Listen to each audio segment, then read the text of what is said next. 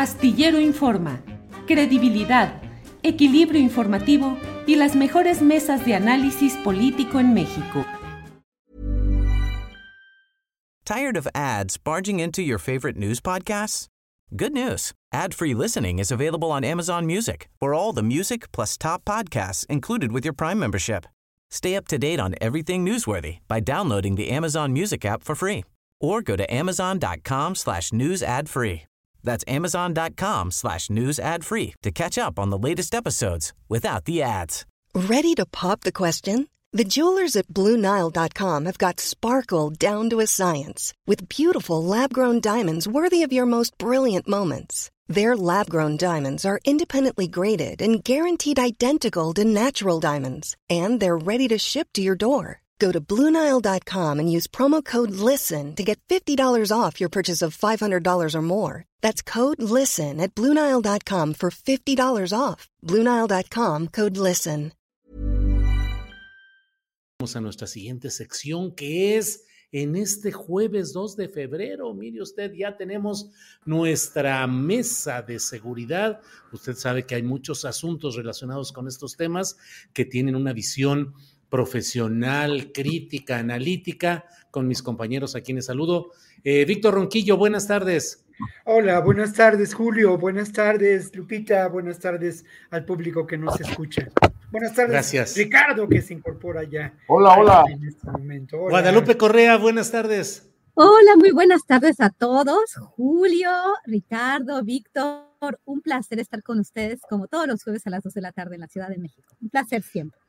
Ricardo Ravelo, buenas tardes. ¿Qué tal, Julio? Como siempre, un placer estar aquí contigo en la mesa. Saludo a mis colegas Guadalupe, Víctor y al público que nos está siguiendo. Muy bien, vamos a empezar con Ricardo, que luego es el que da el tono polémico a nuestras mesas y lo hace siempre al final, cuando ya nos estamos yendo. Así es que, ¿qué te parece, Ricardo, si comenzamos hablando pues de un tema que no sé qué tanta miga tiene periodística, judicial, política, la salida de Netzaí Sandoval de la dirección del Instituto Federal de Defensoría Pública. Y un uh, tuit en el cual la señora Isa- Isabel Miranda de Gualas celebra la salida de Netzaí, los cambios que ha habido ahí y pareciera que entre otros temas oscuros que fueron tocados por esa defensoría está el de la señora Miranda de Gualas. Y esto en el marco de este cambio de Arturo Saldívar, que era quien había impulsado a Netzaí Sandoval, y a la llegada de la presidenta de la Corte, Norma Piña, que al mismo tiempo es presidenta del Consejo de la Judicatura, pues se dan circunstancias que hacen renunciar a Netzaí Sandoval. Lo de la Defensoría y lo de la señora Miranda, ¿cómo lo ves, Ricardo? Pues mira, muy polémico. eh, yo creo que, lo que celebra Wallace es la salida de, un personaje como Netzaí Sandoval. que, bueno, como titular de la Defensoría Pública, presentó una denuncia ante la Fiscalía General de la República, precisamente en contra de la señora Wallace, por eh, una supuesta presentación de pruebas aparentemente falsas para pues continuar toda esta investigación relacionada con el secuestro de su hijo, un secuestro también plagado de claroscuros. Lleva muchos años este caso, este, sin aclararse del todo, pero gran parte de toda esta oscuridad que envuelve a el caso del secuestro de este, de este joven, este, en buena medida también ha sido como producto de las dudas que ha sembrado la propia madre, presuntamente presentando documentación que no se ajusta del todo a la verdad. Es decir, ha- han, han salido muchísimas eh, notas, eh, reportajes que ponen en entredicho la- el argumento, el alegato de la señora Wallace sobre esto. Y bueno, hasta ahora ninguna autoridad ha puesto a la señora Wallace en su lugar, si realmente ha mentido en este caso.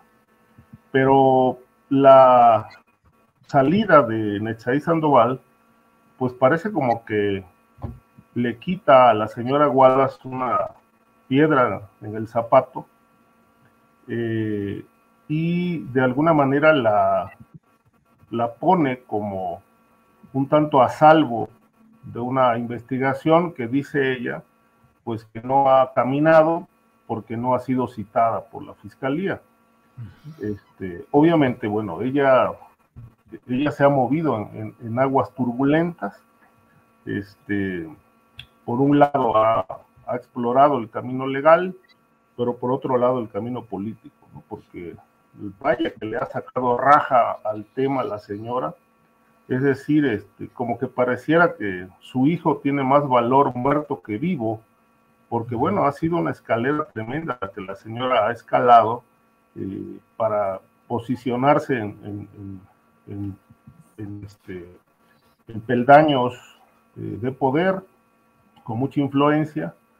Y me parece que, bueno, este, yo creo que la, la que menos quiere que este asunto llegue a su total esclarecimiento, pues es ella, porque de alguna manera le permite estar vigente, le permite seguir sacando provecho de, un, de una tragedia realmente no sabemos cómo, cómo realmente ocurrió, cómo ocurrieron los hechos, porque hay demasiada neblina en torno a esto, que se ha mantenido envuelto en una, en una polémica eh, precisamente por tanta controversia en buena medida sembrada por ella. De tal manera que, bueno, pues ahora con la salida de Nechaí vamos a ver pues si el siguiente titular de la Defensoría Pública pues va a continuar con la eh, pidiendo la que se avance la investigación que presentaron y ojalá esperemos que se llegue a una a un esclarecimiento para quizá ir poniendo ya ciertos puntos finales a un caso que lleva muchísimos años en el que se ha cuestionado mucho la veracidad de las pruebas que ha presentado, pero no se ha llegado al fondo, ¿no? Yo creo que, ahora sí debe de, caminar la investigación y que, bueno, pues se llegue hasta el fondo. Bien, eh, Ricardo. Víctor Ronquillo, ¿qué opinas de este tema que no deja de tener un ribete político? Es decir, la salida de Netzaí y la celebración de la señora Miranda de Guala se da cuando se da el cambio en el cual queda como presidenta de la Corte la señora Norma Piña y a quien eh, coloca como sustituta en este Instituto de la Defensoría Pública es a una eh, jurisconsulta, una magistrada con mucha experiencia judicial que tiene carrera propia y hay que juzgarla por sí misma, pero no deja de tener también la referencia de que es eh, esposa de Renato Sales, que ha sido acusado de tener complicidades en actos relacionados con la propia señora Miranda de Wallace. ¿Cómo ves ese escenario judicial político? Justamente, justamente iba a completar el comentario de Ricardo por ahí, por esa vertiente, ¿no? Que has puesto sobre la mesa, Julio, sobre con esta información. Mira, yo creo que el tema tiene esta relevancia, ¿no? Al final de cuentas, mm, no sé si es una mera casualidad el que Tasia, Taisia Cruz eh, ocupe ahora la, el Instituto Nacional de la Defensoría Pública, la dirección, y que este evento pues eh, se ligue con lo que mencionabas, ¿no? A Renato Sales se le relaciona con haber tolerado la tortura a personajes eh, posiblemente o presuntamente culpables del secuestro del hijo de la señora Wallace. esto tiene que ver y esta celebración a, todo vuelo en Twitter por Isabel Miranda de Wallace nos puede hacer pensar en un arreglo pues político para que esto se lleve a cabo. Lamentablemente creo que hay indicios de que así es. Eh, yo, como tú, no creo válido de ninguna manera descalificar a, a, a Cruz por ser esposa de quien es. Eso eso es algo gratuito, pero sí creo que eh, esta vinculación a este caso, pues lo tenemos que poner en la, en la lupa, ¿no? Y preguntarnos qué ocurre. Por otra parte, yo en algún momento en este mismo espacio celebré mucho las acciones que se llevaban en el Instituto Nacional de la Defensoría Pública. Tuve ocasión de documentar varios casos en Capital 21 sobre lo que ahí se hacía, ¿no? Reportajes que realicé en su momento. y, y, fue por demás interesante el ver cómo el Instituto Nacional de la Defensoría Pública trabajaba en función de quienes podemos considerar los más desposeídos, ¿no? Esto llama la atención porque en esos momentos, hace un año, dos años, el instituto cobró una enorme relevancia y una dimensión muy interesante que se documentó en algunos medios en, favor de estas personas. Yo platiqué con Isaí Sandoval eh, eh, en, varias ocasiones y la intención de Isaí era muy clara convertir esta, este Instituto Nacional de la Defensoría Pública en un buffet de abogados públicos que sobre todo se abocaran a la atención a estos grupos sociales. ¿Qué casos recuerdo yo de los tres o cuatro que documenté en ese entonces? Un caso muy, muy interesante y que además tenía pues eh, un elemento mm, que tiene que ver con esta versión de lo moderno y el desarrollo y esta perspectiva de la productividad. Resulta que en Monterrey se había descartado el trabajo de los carretoneros que recogen la basura. Se había descartado a estas personas que llevaban pues ya varias generaciones haciéndolo con pues esos carretones jalados por caballos. Lamentablemente eso ocasionó pues un quebranto en muchas ocasiones a la salud que llevó al fallecimiento algunas de estas personas ya mayores, ni qué decir de los caballos que se encontraron en una situación todavía más grave y que también algunos de ellos murieron.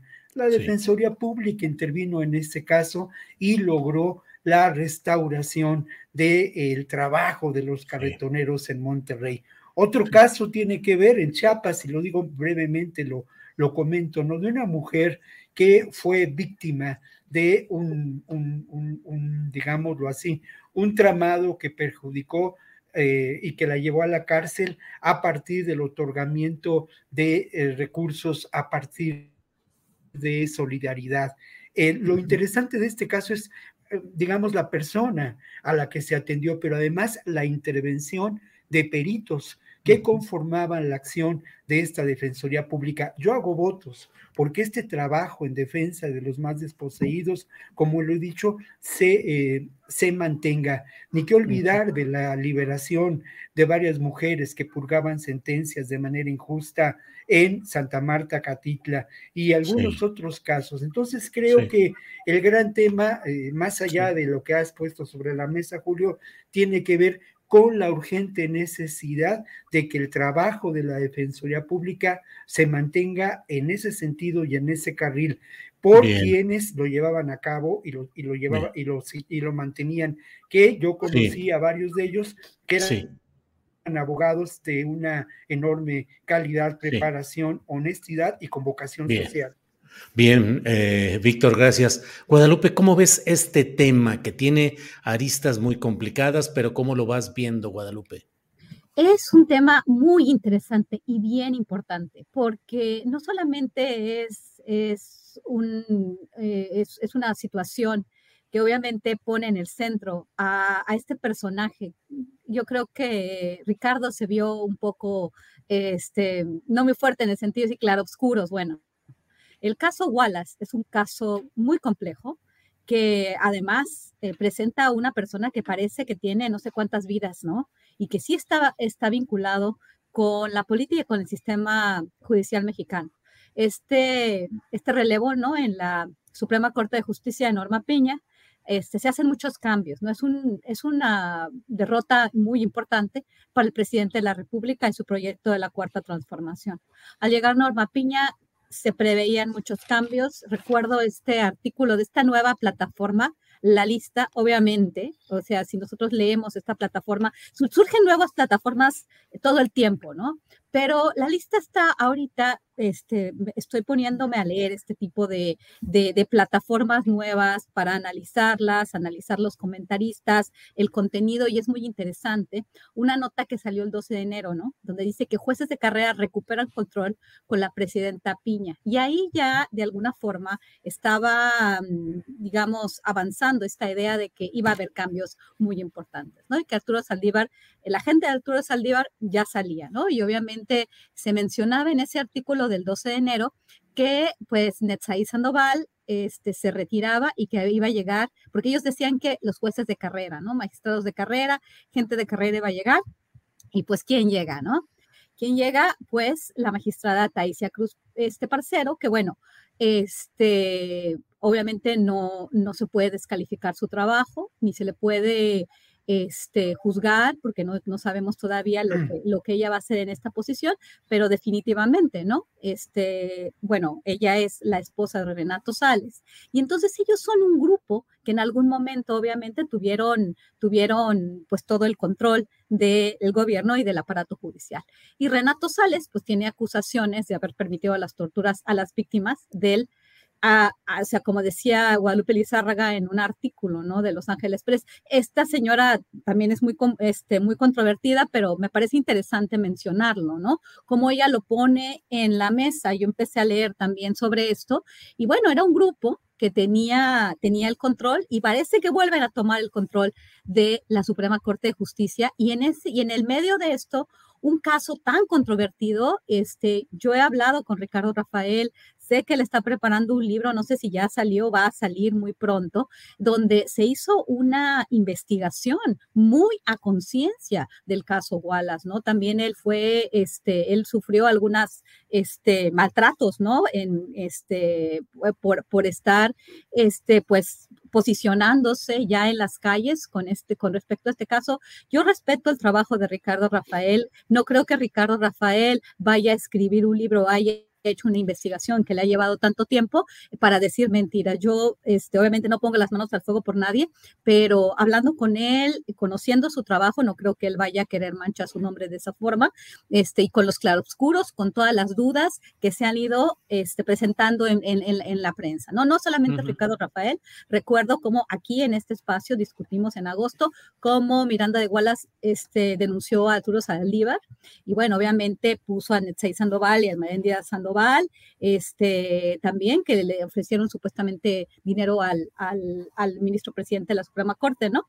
Para, para, para, para liberar a la cómplice de secuestro, cuando aparentemente todo esto estaba plantado, ¿no? Esto nada más nos dice que las fuerzas están cambiando y que ahora la Suprema Corte vuelven los que tuvieron este, el poder en México, ¿no? Y de alguna forma, este, obviamente, Miranda de Wallace estuvo protegida por Genaro García Luna, obviamente tuvo un papel muy importante durante el calderonismo y vuelve esa gente y por eso Wallace está muy contenta de que esto suceda. Híjole, Guadalupe, pues sí. Eh, Ricardo Robel, Ravelo, si quieres agregar algo a este tema o entramos al otro que también está calientito, del juicio de Nueva York a García Luna, los detalles y ribetes que te parezcan interesantes. Sí, eh, pasamos, pasamos, si gustas, al, al, tema García Luna. Sí, adelante, ¿cómo lo vas viendo? Eh, Ahí estamos algunos muy interesados en decir, bueno, ¿quiénes son los periodistas que andan siendo usados para manejar información favorable a los cárteles? Eh, y por otra parte, pues cómo vas viendo lo que hasta ahora se ha presentado, Ricardo. Sí, mira, eh, en realidad las acusaciones, pues, eh, aun cuando son testigos diferentes, que tuvieron, digamos, experiencias distintas eh, en la relación entre con García Luna y Arturo Beltrán y el resto de la banda, pues cada quien pues le aporta un, un filón pues más o menos diferente a, esta relación criminal de, García Luna con, eh, con estos personajes. Eh, por ejemplo, ya vimos lo que declaró el Grande, que fue la, la primera intervención, eh, vimos, escuchamos también la parte de, este señor, el, ex agente federal que estuvo relacionado, donde habla de cómo se le entregó el aeropuerto, la operación del aeropuerto de la Ciudad de México a Rey Zambada y, concretamente a esta ala del, del cártel de Sinaloa y cómo lo quisieron suplantar cuando o sustituir cuando lo detuvieron y cómo la organización Beltrán Leiva, particularmente Arturo, le pidió a un periodista cuyo nombre no se dice, que se encargara de difundir lo que se estaba maquinando para sustituir al detenido, a Rey Zambada, por, otro, por otra persona. Eh, este era el plan de Sinaloa, eh, zafar a Rey Zambada, y bueno, se, se dio a conocer. Lo que ocurre es que no sabemos el nombre del periodista, si realmente firmó aquella información o solamente filtró datos para que otros colegas suyos ligados a, Sinaloa, porque bueno, hay que decir que había muchos en el norte del país, muchos periodistas relacionados con la organización Beltrán Leiva, el, grupo del Mayo Zambada y el Chapo, que hacían operaciones este, en Guerrero, en Tijuana, en Sinaloa, en Sonora. Muchos de ellos yo los conocí porque a mí me tocó viajar muchas veces a, toda esa región y realmente eh, la labor que hacían estos comunicadores era una labor de distracción. Este, de tal suerte que, bueno, pues creo que esta, es posible que esta lista de, comunicadores, de periodistas, eh, algunos quizá estelares a nivel nacional, puedan aparecer mencionados en este juicio eh, que se lleva a cabo en Nueva York. De tal manera que, bueno, lo que, a lo que voy es que todos los testimonios coinciden en, la relación, pero eh, hacen mucha, mucho hincapié en el tema de las sumas multimillonarias que le daban a García Luna, en maletas, en, sumas mensuales, que en realidad creo que hoy la gran pregunta que nos debemos hacer es dónde está todo ese dinero. ¿Y qué va a hacer el gobierno? En este caso, si le corresponde hacer algo, ¿qué le correspondería hacer al gobierno mexicano para rastrear todo este dinero? Es decir, me parece que una de las, una de, una de las labores de la Fiscalía General de la República y de la Unidad de Inteligencia Financiera y de toda la inteligencia anticrimen que dicen que opera en México, incluida la Sedena, pues yo creo que ya deberían de estar rastreando eh, el dinero en los paraísos fiscales, solicitando ayuda internacional, porque esto no se va a poder hacer solamente por parte del gobierno mexicano. Es decir, se tendrá que ver qué tan aceitadas están las relaciones internacionales en los paraísos fiscales, en Islas, Islas Caimán, en Panamá, eh, Monte Carlo, en fin, Mallorca, entre otros, que son muy socorridos por personajes de la política y del crimen para ocultar enormes fortunas. De tal manera que, bueno, este rastro creo yo que se debe seguir, porque si García Luna es declarado culpable, la gran pregunta que se tiene que responder al pueblo de México es dónde están todos esos millones que dicen los testigos que le entregaron a García Luna para proteger los intereses de Sinaloa. Es decir, mm, me parece que no basta el señalamiento, es decir, falta la evidencia. Y la evidencia es el dinero. Este, la evidencia es el dinero y es la, la, que le va a dar soporte a todos estos dichos, porque si no hay evidencias y nada más señalamientos, pues me parece que esto, pues nada más es un, es un juego de pirotecnia que está motivando el morbo, este, generando mucho morbo, pero bueno, como dicen, mucho ruido y pocas nueces. Ahí tendríamos que ver, bueno, qué elementos va a tener la autoridad, en este caso el, juez Brian Cogan, para poder eh, dictar una sentencia condenatoria ejemplar. Hasta hoy, a mí me parece que no les alcanza, es decir, hasta donde va el juicio, faltan todavía muchos testigos por declarar, pero hasta hoy creo que eh, no les alcanza para una cadena perpetua. Bien, Ricardo. Eh, Víctor Ronquillo, ¿cómo ves el resultado de lo que está procesándose en Nueva York? ¿El interés de la justicia está siendo bien servido? ¿Solo estamos en presencia de algo espectacular que alienta el morbo y qué tanto desde México debemos esperar que haya resultados reales y no solo eh, mediáticos, Víctor. Sí, yo creo que, mira, hay varios temas, ¿no? Retomo un poco lo que dice Ricardo y creo que eh, lo que encontramos hasta ahora es esta defensa, eh, que también ha sido una defensa mediática al indefendible de García Luna, no, pero sí a ese régimen que permitió la presencia de García Luna y que se ha dado a través de diferentes medios y con distintas voces. No voy a abundar en ello, pero creo que la estrategia de la defensa ha sido muy clara, ¿no? Desvirtuar lo que señalan estos testigos protegidos, señalando que ellos tendrán beneficios eh, posteriores, que serán revisadas sus condenas, en fin.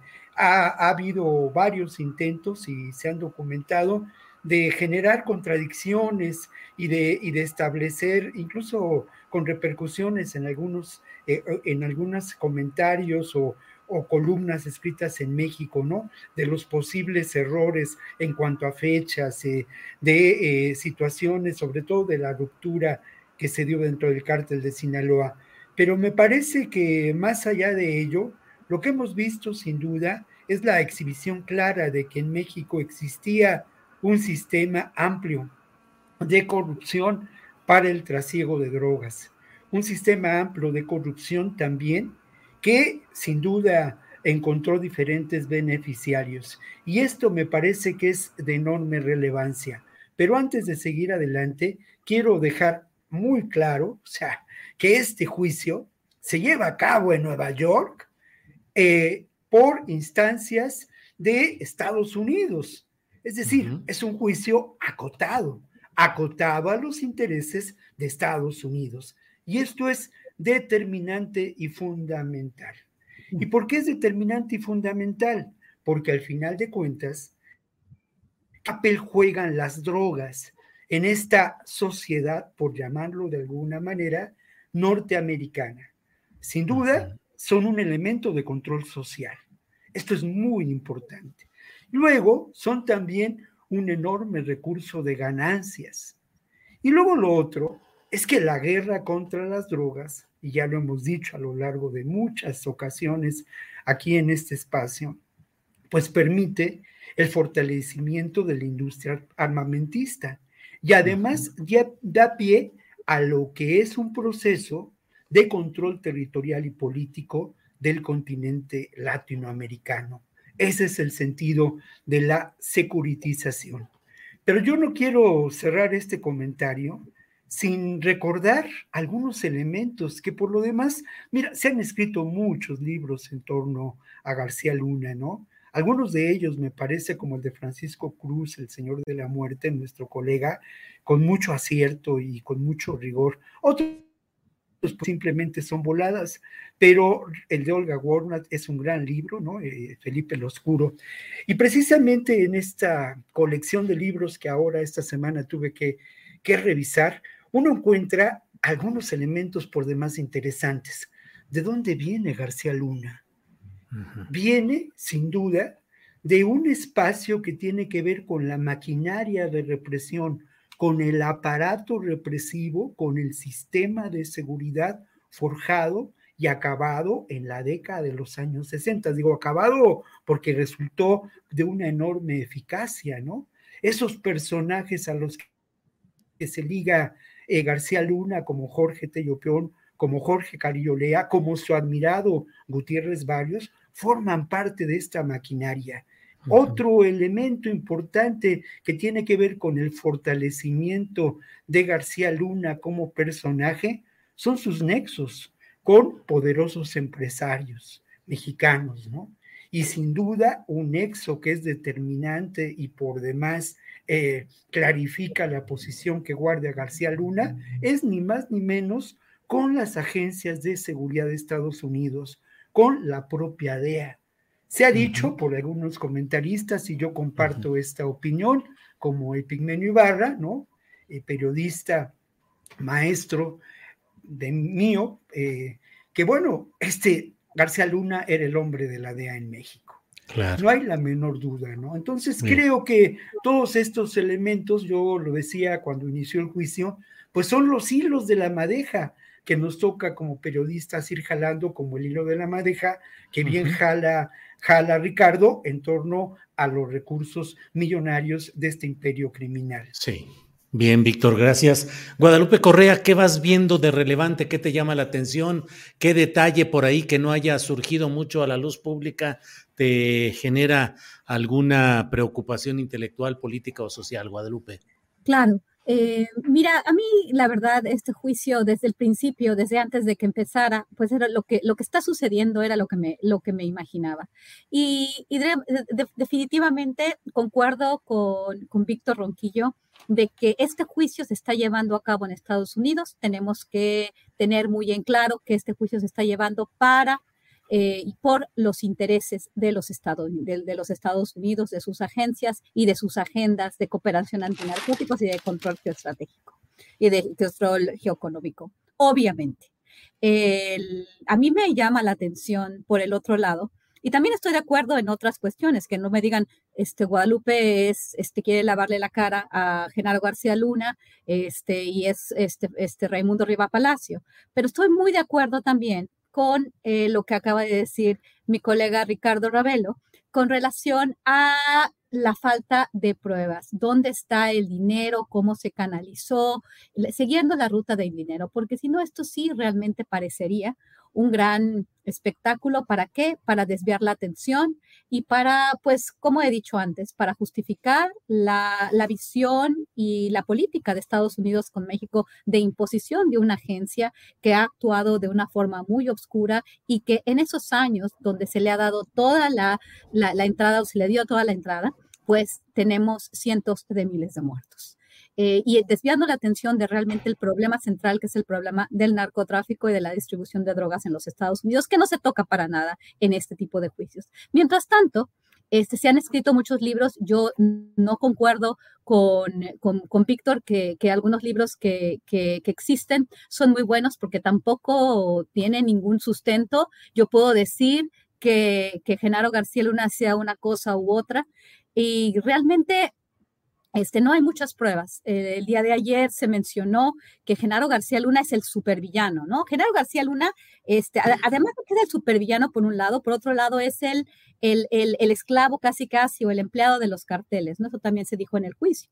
Nosotros le dábamos órdenes a García Luna, como si los narcos, y esa es la idea que tienen los estadounidenses, que lo han, este, lo han hecho ver así en sus narrativas, en sus series, este, en sus reportajes, ¿no? Que son los grandes malos que, lo, que la DEA y que sus agencias van a ir por ellos y van a hacer justicia. Es increíble cómo la información de alguna forma que está saliendo a la luz, pues se ve que García Luna atendía a los intereses de estos poderosísimos narcotraficantes, que no son tan poderosos porque con todo el aparato militar que tienen los Estados Unidos, es imposible pensar que no pudieran acabar con estos carteles malvados, ¿no? Esto también, por el otro lado, por un lado es el empleado de los carteles y esto es lo que se plantea en el juicio. Pero por otro lado tenemos a esta cobertura porque se están peleando realmente muchos, muchos reporteros. Yo sí voy al juicio y lo dicen, ¿no? Yo sí estuve en el juicio y entonces cubren cada, cada momento del juicio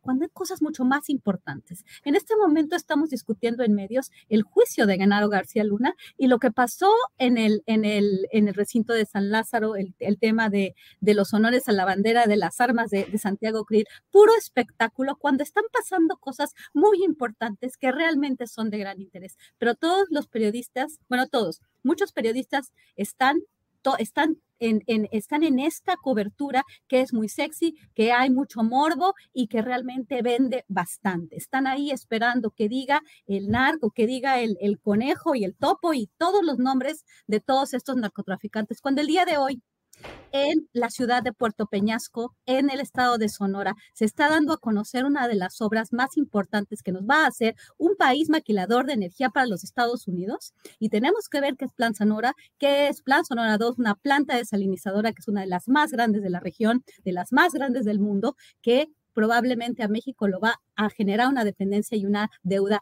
impresionante. Mientras tanto, todos están viendo el juicio de Genaro García Luna, que es lo, lo, lo, lo verdadero, simplemente es el juicio para una sola persona, se está juzgando a una sola persona. Sí, definitivamente, como han dicho mis colegas y como dijo Pigmenio Ibarra, sería un juicio, pero ya en, en, este, en lo más analítico, un juicio que es en contra de, bueno, es un juicio en contra de un gobierno, del gobierno de Felipe Calderón Hinojosa. Y es un juicio que también toma en cuenta la participación nefasta y la participación terrible de las agencias estadounidenses en México. Pero eso no se está diciendo en el juicio. En el juicio lo que está sucediendo, que es muy rentable para el gobierno mexicano, este, es seguir aplastando a la oposición, lo cual está bien porque fue un periodo de muerte. Sin embargo, este, hoy, le pasó, hoy, hoy le pasa al gobierno de Felipe Calderón, le, que, con lo de Cienfuegos le iba a pasar al gobierno de Enrique Peña Nieto en la cuestión de antinarcóticos mañana. Mañana, con esta visión, con este enriquecimiento de una narrativa donde los mexicanos somos lo peor que existe y además sin pruebas suficientes, sin pruebas materiales, como bien lo dijo Ricardo, va a ser el, ejército mexicano el que monopoliza la seguridad a nivel federal en el país. Mm. Bien, Guadalupe. Eh, antes de pasar a otro tema, me quedé con una, como luego dicen, una espinita y me gustaría, Ricardo, Víctor, si me dan su opinión sobre algo que, pues eh, sobre todo Guadalupe me parece que lo planteó en lo que ha implicado eh, este cambio de la presidencia de la Suprema Corte de Justicia de la Nación. ¿Qué tanto de verdad está dándose un giro hacia los intereses eh, políticos, económicos, judiciales del pasado con la llegada de la ministra Norma Piña, o qué tanto es eh, el fluir institucional, que hubo un cambio de personaje, pero no va más allá de eso. Es decir, mm. Ricardo, ¿qué tanto realmente hay un retroceso en las expectativas, desde mi punto de vista, menores, pero que había de hacer una reforma judicial, de cambiar el funcionamiento del Poder Judicial? ¿Se ha dado un retroceso? ¿Hay expectativas positivas? ¿Cómo lo ves, Ricardo? Mira, eh, Julio, eh, es muy temprano para poder hacer un juicio de si realmente uh, hay un retroceso o hay una perspectiva amplia a mediano largo plazo. As a person with a very deep voice, I'm hired all the time for advertising campaigns. But a deep voice doesn't sell B2B, and advertising on the wrong platform doesn't sell B2B either. That's why if you're a B2B marketer, you should use LinkedIn ads. LinkedIn has the targeting capabilities to help you reach the world's largest professional audience.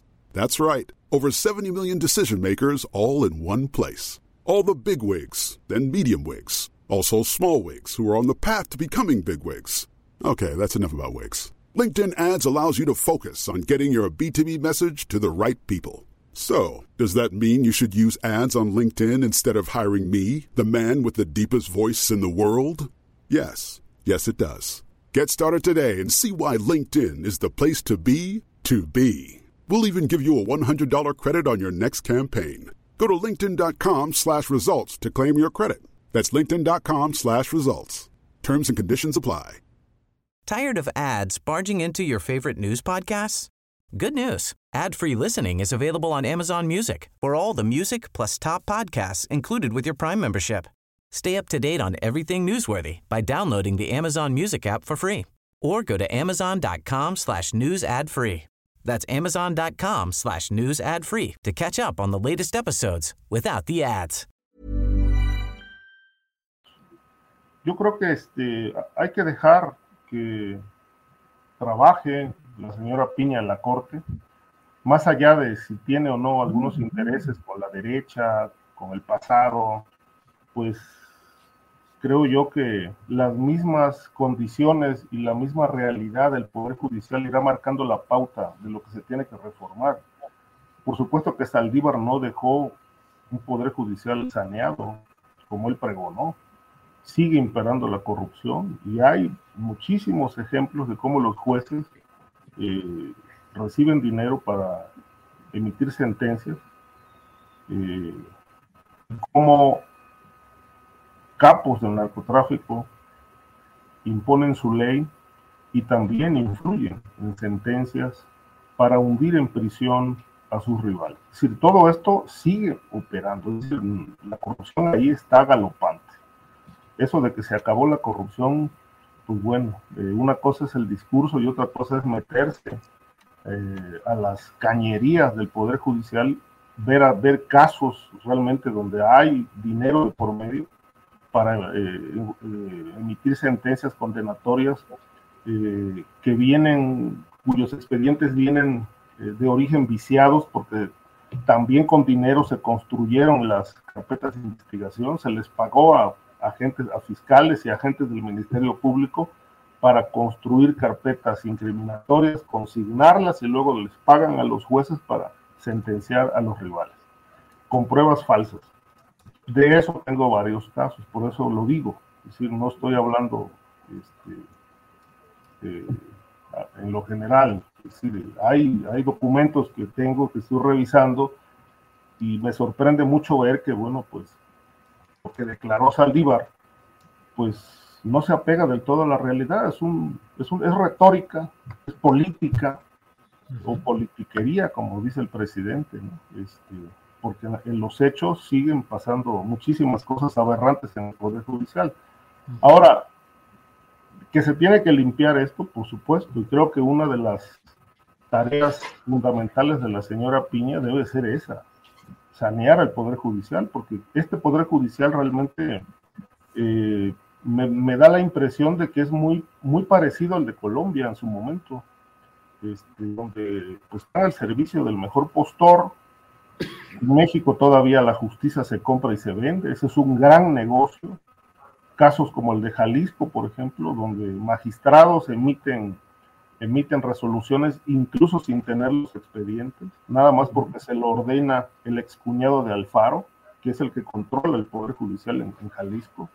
Lo mismo pasa en Baja California, donde incluso gente ligada al narcotráfico, cuyos nombres voy a omitir, este, también tienen arreglos con jueces, magistrados, para pues hacer negocios con las, las sentencias.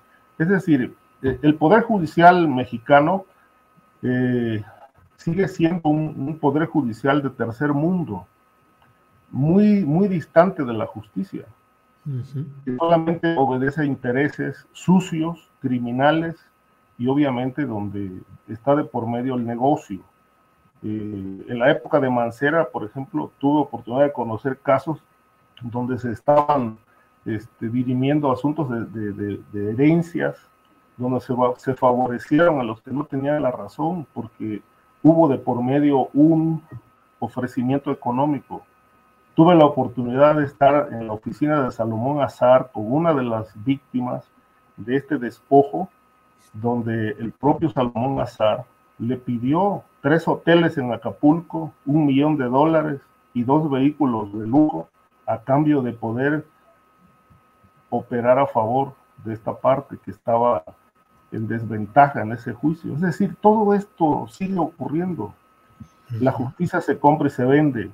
Eso de que ya se acabó la corrupción pues, no es cierto. Y lo que digo me lo autorizan no solamente las, las experiencias que he tenido como reportero, sino los documentos que he tenido oportunidad de leer y las denuncias que me han llegado para estudiar estos casos y publicar historias respecto de que esto no ha cambiado.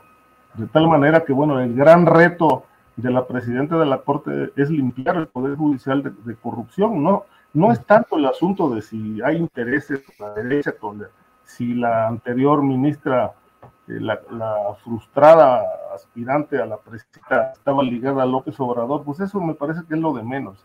El asunto es que es el Poder Judicial una verdadera cloaca este, que sigue sin sanearse y creo que para un país que aspira a la transparencia, eh, a, la democracia, porque bueno, esa es otra mentira, ¿no? Democracia, ¿cuál democracia?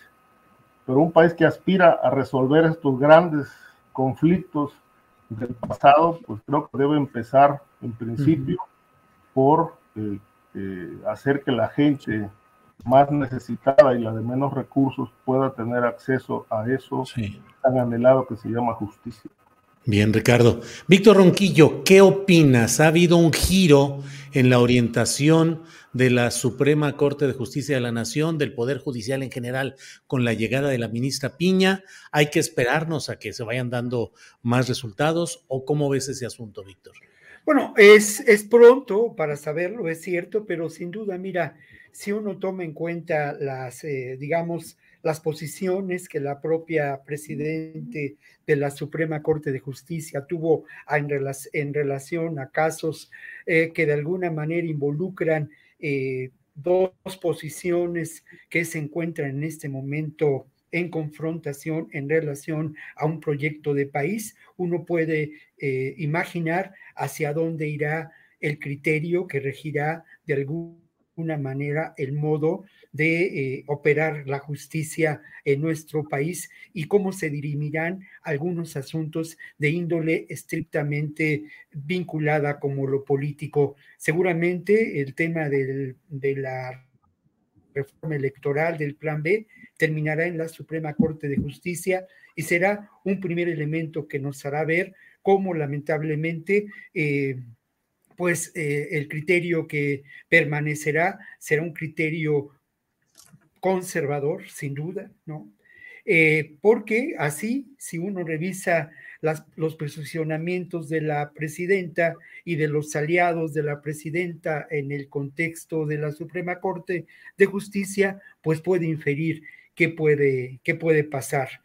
Lo otro que es también pues materia de discusión, de especulación, es que al final de cuentas, además de lo que ha mencionado eh, Ricardo Ravelo en términos de la corrupción del Poder Judicial, que todos la, conocemos, eh, muchos mexicanos la han sufrido, las cárceles están llenas de pobres y de jóvenes. Eh, bueno, además de esta realidad, habrá que tomar en cuenta de dónde proceden socialmente, académicamente, quienes integran el Poder Judicial y sus principales funcionarios. Pertenecen a un grupo social pues enormemente conservador, formado en escuelas, facultades de derecho que están lejos de tener una formación y una preocupación social.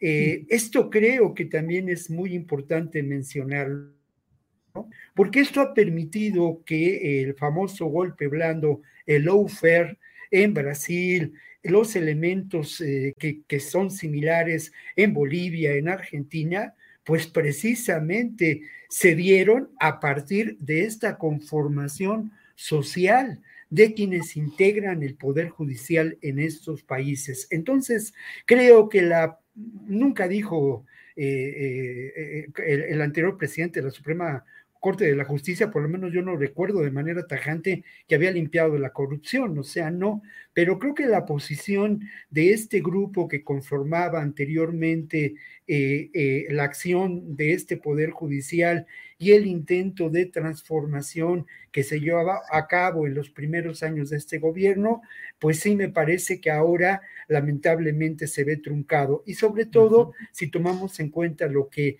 ya mencionábamos en relación a la salida de Netzaí Sandoval, que es uno de los temas más sensibles, ¿no? El Instituto Nacional de la Defensoría Pública. Sí. Bien, Víctor, gracias. Guadalupe, pues dos temas te persiguen aquí en el chat. Eh, uno, uno, desde luego, el de, el de este tema que ya pusiste, el de la Suprema Corte y su nueva presidenta, y otro yo creo que es el relacionado con la crítica cuya esencia yo comparto respecto a lo que está sucediendo con el Plan Sonora y con el manejo del litio. Ahora sí que para hechos quieres abundar en alguno de los temas, lo que tú desees. Híjoles, es que sí, sí me gustaría abundar, pero en otra ocasión, eh, lo de Plan Sonora y la planta desalinizadora de agua porque, porque es un tema muy grande. El lunes lo prometo una columna. Estoy investigando muy a conciencia el plan sonora, el otro plan sonora. Es, es impresionante, es muy importante eh, porque tiene tiene aristas y, tiene problemas muy, muy grandes, ¿no? Todo vamos a, vamos a desalinizar el agua, nos vamos a quedar con los desechos, el mar de Cortés está en gran riesgo y bueno, nos van a traer también energía de Hilleban, Arizona. Nosotros vamos a mandar el agua, ellos nos van a, bueno, nos vamos a quedar con, el, con los desechos de, esta, de estas plantas que, que, que, que afectan mucho el medio ambiente. Bueno, pero todo esto está en el marco de las cadenas de suministro nuevas a partir de la pandemia y a partir de la guerra en Ucrania y otras guerras que vienen. México está plegándose completamente a la agenda de los grandes capitalistas, hablando de cambio climático. Vemos al señor Marcelo Ebrard hoy celebrando con este en Puerto Peñasco con estos embajadores, más de 80 embajadores, el señor Ken Salazar, este, los caballeros internacionales de estas compañías, se podría decir, pues celebrando el plan Sonora que se nos va dando a cuentagotas con poca información. Yo me sorprendí bastante hace unos días cuando entendí lo del otro plan Sonora, lo que implica para nosotros, implica para nosotros una deuda que para empezar está entre los 10 mil millones de dólares, en inglés los 10 million, billion dollars y 48 mil millones de dólares para empezar. Nosotros nos vamos a endeudar con los Estados Unidos. La deuda siempre provoca dependencia, siempre viene este, junta con varias condicionalidades. Eh, un gobierno que prometió la soberanía y empiezan, van a empezar las críticas, pero yo fui una de las personas que más apoyó la reforma eléctrica. Yo soy una persona que que, ha apoyado a, esta administración, que creía en lo que, que creo en un proyecto nacionalista soberanista y pues temo temo este, y estoy escuchando, eh, pues te, estoy escuchando pues venta del, plan Sonora por parte de, los, de los funcionarios del gobierno de Sonora, del señor Durazo, este, muy parecidos a los que escuché en los años 90 cuando era mucho más joven, este, estas promesas del Tratado de Libre Comercio con América del Norte, este gran proyecto maquilador, que Ciudad Juárez, por ejemplo, fue uno de los centros más importantes y terminó convertido en un campo de guerra. Es impresionante lo que puede causar la dependencia y lo que estamos viendo, lo que podría ser la planta desalinizadora de agua. Nosotros les vamos a comprar porque no la va a producir la, electricidad necesaria para mover esta desalinizadora no la va a producir CFE, la van a producir en Gila, a Arizona, y nosotros les vamos a mandar el agua y nosotros nos vamos a quedar con los desechos. Es una forma todo plan Sonora, al parecer, es una forma de maquilarles la energía en un momento en el cual está cambiando la geopolítica y es muy, muy complejo. Nada más quiero decir una cosa, estamos acostumbrados a ver las cosas, a ver el Poder Judicial. Cuando uno critica, por ejemplo, el papel de la Fiscalía General de la República, aquellos oficialistas o que son más adeptos al, al, al gobierno de Andrés Manuel López Obrador, hablan obviamente de los problemas del sistema judicial, pero estamos hablando de cuestiones que se deben de resolver de forma integral e independientemente de la aproximación que tengamos. Yo no tengo ninguna afinidad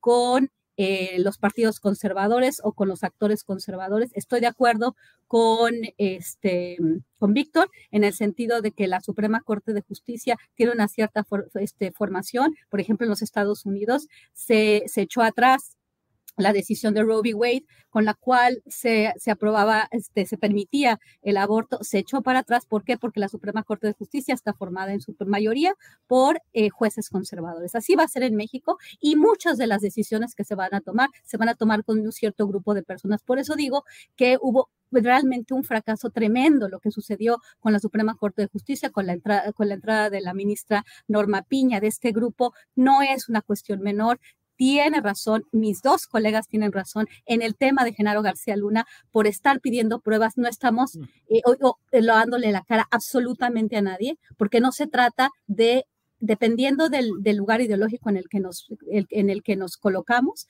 vamos a ver una cuestión de una forma o de otra. Todos queremos justicia, pero realmente este, este juicio va a ser justicia, va a ser justicia a los, ciento de, a los cientos de miles de muertos, decenas de miles de desaparecidos, va a ser justicia. Vamos a continuar con esta relación con Estados Unidos, donde nos van a determinar cuál va a ser nuestra política antinarcóticos. Si de esto sirve el juicio, pues mejor que no hubiera habido juicio. No podemos... Este, este, analizar esto de una forma parcial. Tenemos que analizar esto de una forma integral para el bien de nuestro país, no con cuestiones partidistas. Bien, Guadalupe.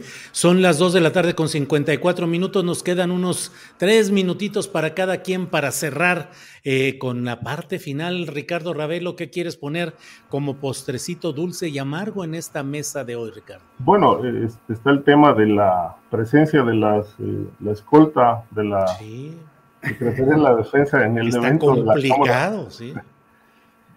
Fíjate que, bueno, eh, más allá de eso, es otro circo, ¿no?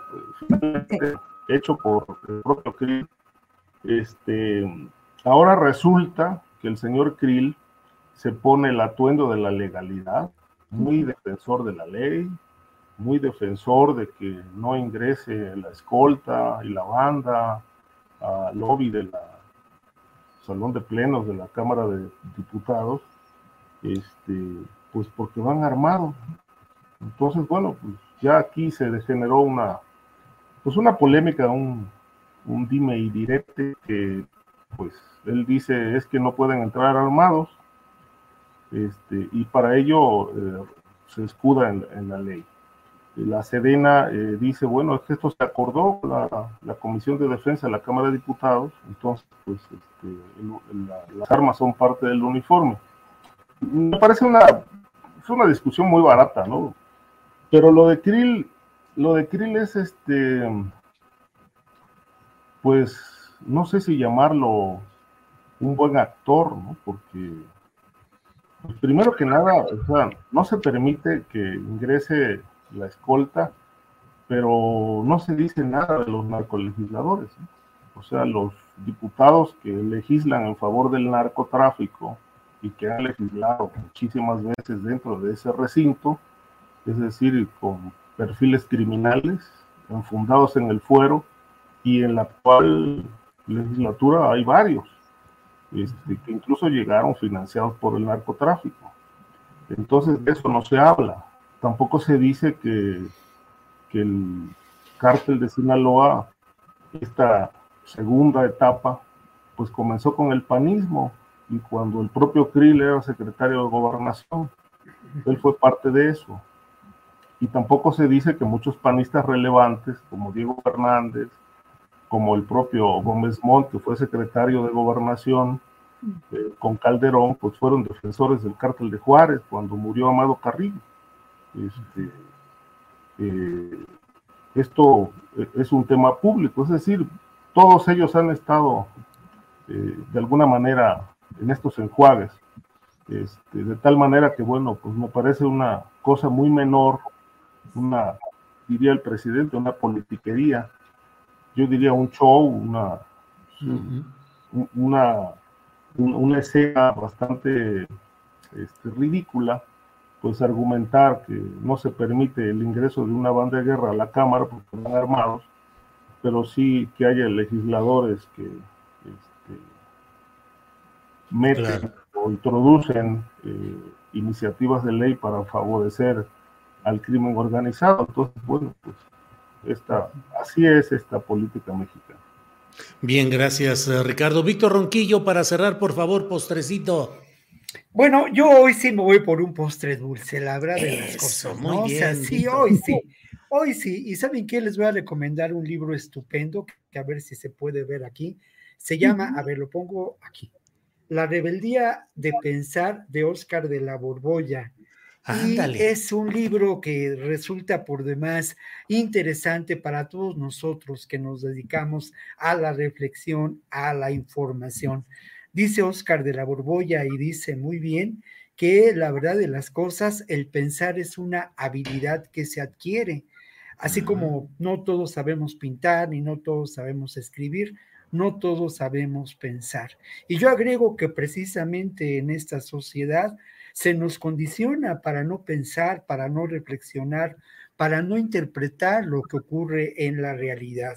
El pensar es un ejercicio intelectual, sin duda, pero es un ejercicio también de comprensión de la realidad en muchos ámbitos, pero me parece de enorme utilidad para la comprensión de la realidad social y de lo que, y de lo que aquí acontece. Oscar de la Borbolla se va de largo a lo largo de las páginas del libro y termina reflexionando en torno, lo lleva a eso el pensar sobre lo que soy, incide en el pensamiento, digamos, reflexiona en torno al pensamiento cartesiano, incide en, en, algunas disquisiciones idealistas desde mi punto de vista, pero es un libro tan bien escrito, un libro en donde hay una enorme voluntad de estilo por parte de Oscar de la Borbolla, que es un libro que a pesar de que por momentos ya hacia el final resulta de cierta aridez, es un libro que se disfruta enormemente y que nos da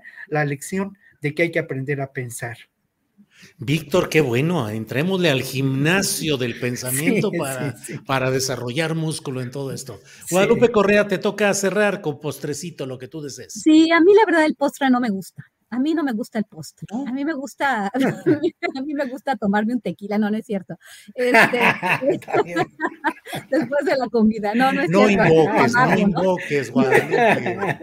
Es amargo, amargo, el, el, el, este, con un poquito de limón. No, es que fíjense que este, quiero contarles que estoy este, trabajando en la segunda edición de, de mi libro.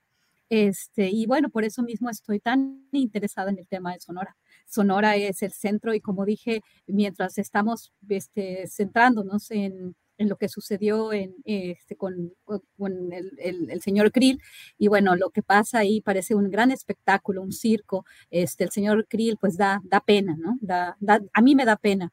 Este, sé que sus aspiraciones pues me dan risa un poco también, ¿no? desafortunadamente, no quiero ser irrespetuosa, pero, pero a veces me causan un poco de risa, porque pues son, son personas que no han hecho eh, algo fundamental por el país, ¿no? Y ahora pues simplemente un gran espectáculo. Cuando sí tenemos este, pues este despliegue, ¿no? De, de, fotos con drones, con este gasto también de recursos para enseñarle al mundo mediante sus embajadores lo que va a hacer México para la agenda de Davos, para los gentes, para los hombres más ricos, ¿no? Es interesante cómo los gobiernos progresistas, este, por ejemplo, nuestro canciller Marcelo Ebrard utiliza las mismas, eh, las mismas frases, ¿no? Para presentar el proyecto de Puerto Peñasco. El señor Durazo también este, invitando a mucha gente, muy contento, hablando de cambio climático, hablando de, después de todo lo, lo, que dice la progresía, que se parece mucho a, lo, a los hombres grandes del dinero que plantean esta transición a energías renovables, pero obviamente que ellos van a crear,